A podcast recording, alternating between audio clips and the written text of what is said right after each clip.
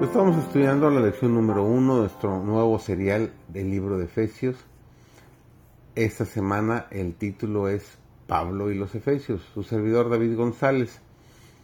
Hoy, como dije, domingo 25 de junio y nuestro título para hoy es Pablo Evangelista en Éfeso.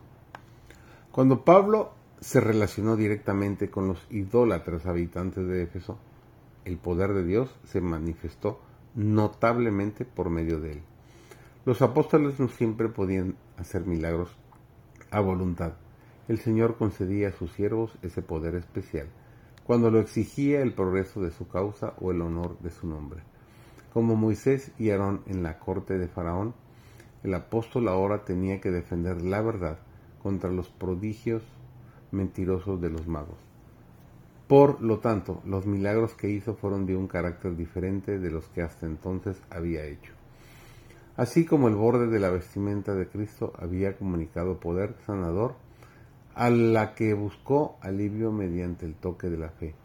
Así también en esta ocasión. Las vestimentas fueron el medio de curación para todos los que creían. Las enfermedades se iban de ellos y los espíritus malos salían. Sin embargo, esos milagros no fomentaron una ciega superstición. Cuando Jesús sintió el toque de la mujer que sufría, exclamó, ha salido poder de mí. Las escrituras declaran que el Señor hacía milagros mediante la mano de Pablo, y era ensalzado el nombre del Señor Jesús, no el nombre de Pablo. Al quemar estos libros de magia, los conversos efesios mostraron que ahora aborrecían las cosas en las cuales se habían deleitado una vez era por la magia como habían ofendido especialmente a Dios y puesto en peligro sus almas, y contra la magia manifestaron tal indignación. Así dieron evidencia de su verdadera conversión. Hemos tratado sobre estos tratados, perdón, sobre adivinación contenían reglas y formas de comunicarse con los malos espíritus. Eran los reglamentos del culto de Satanás, instrucciones para solicitar su ayuda y obtener de él información. Reteniendo estos libros, los discípulos hubieran expuesto a la tentación. Vendiéndolos, hubieran colocado la tentación en el camino de otros. Habían renunciado al reino de las tinieblas, y para destruir su poder no vacilaron ante ningún sacrificio. Así la verdad triunfó sobre los prejuicios de los hombres y también sobre su amor al dinero.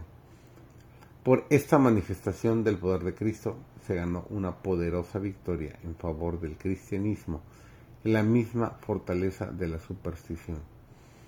La influencia que tuvo fue más extensa de lo que aún Pablo comprendía. Desde Éfeso las nuevas se extendieron ampliamente y se dio un poderoso impulso a la causa de Cristo. Mucho después que el apóstol mismo hubo terminado su carrera, estas escenas vivían en la memoria de los hombres y eran el medio de ganar conversos para el Evangelio. Podemos ejercer una influencia, una influencia poderosa en el mundo. Debemos tener por único blanco la gloria de Dios. Debemos trabajar con toda la inteligencia que Dios nos ha dado, colocándonos donde fluye la luz, para que la gracia de Dios pueda derramarse sobre nosotros para amoldarnos y conformarnos a la semejanza divina. El cielo está esperando otorgarles sus más ricas bendiciones a aquellos que quieran consagrarse para hacer la obra de Dios en estos últimos días de la historia del mundo.